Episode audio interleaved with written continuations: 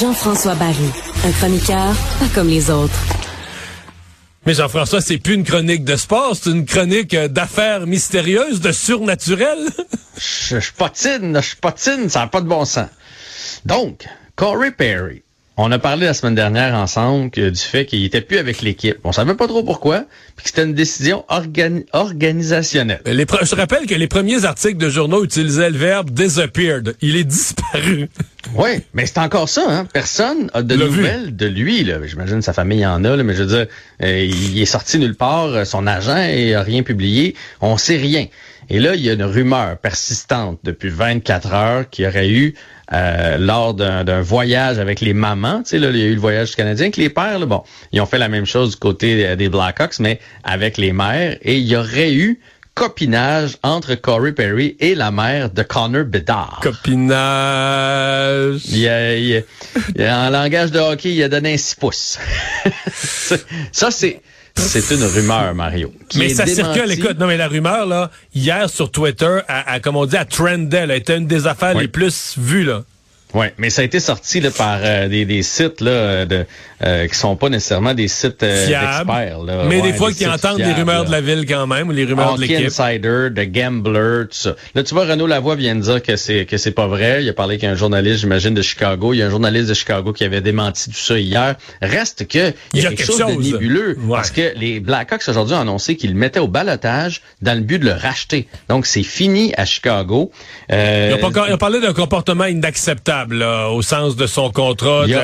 C'est ça. Il a enfreint le code de la Ligue et de l'équipe sur la sécurité euh, des joueurs et euh, l'environnement pour un travail professionnel respectable. Quelque chose comme ça. Là.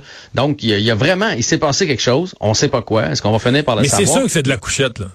Mais de pas le dire, je trouve que ça. Ouais, parce que c'est pas criminel. on spécule dans C'est pas criminel. C'est pas. Euh, toi et moi, on s'entendait qu'un joueur de cet âge-là, s'il arrive deux minutes en retard à une réunion des joueurs ou un entraînement, veut dire tu fais pas tout un genre avec ça avec un vétéran de 38-39 ans.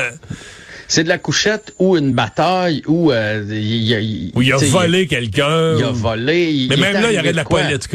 Mais c'est ça, il y aurait la police. Donc, il faut que ce soit quelque chose qui est pas criminel. Qui est pas gentil, mais pas criminel. ça, ça, il y a une grosse partie qui se fait dans la couchette. Ça rappelle les histoires de Chris Chilios, exemple, avec le Canadien de Montréal. Tu sais, ce genre d'histoire-là, qu'il aurait couché avec un Mathieu Schneider, les affaires de main, la femme d'un, la femme de l'autre, puis oups, soudainement, ils disparaissent, puis on les échange. Fait que ça, ça rappelle un peu ça. Je sais pas comment ça va finir, mais... Euh, mais ce va... En fait, la question, est-ce que quelqu'un va le prendre au balotage? Parce que sa saison, elle est très bien. Il avait prouvé avec Connor Bedard, il avait prouvé qu'il y a encore du hockey dans dans le corps. mais le, pire, c'est qu'on l'avait fait un peu fait venir, parce que si jamais c'est vrai, pour être un peu le mentor de, de, de lui, de lui enseigner la ligue. Peut-être qu'il a pris son rôle de, de grand frère euh, de, un peu trop au sérieux, puis il s'est donné euh, à fond.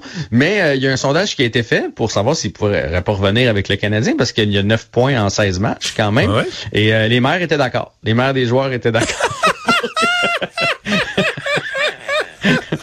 si possible, avant le voyage avec les mères. OK, bon, bon, bon. bon, en tout cas, on va suivre le dossier, mais euh, ouais, ça sent le patinage, là, ça n'a pas d'allure. Euh, Patrick Kane? Ouais, Patrick Kane, on attendait de voir parce qu'on sait qu'il y a eu une opération. Il a terminé la saison dernière avec euh, les Rangers de New York. C'est un joueur de grande qualité. Euh, évidemment, plusieurs équipes étaient intéressées à lui. Il faut que tu aies la, place sur euh, la masse salariale. Et il a choisi donc d'aller jouer avec les Red Wings de Détroit, contrat d'un an. Les Wings qui vont bien. Et surtout, il retrouve là-bas un ami des Hawks, là, Alex DeBrincat, avec qui il a gagné la Coupe Stanley, avec qui il a eu beaucoup de plaisir. Donc, il s'en va jouer avec les Red Wings. Merci. À demain. Salut.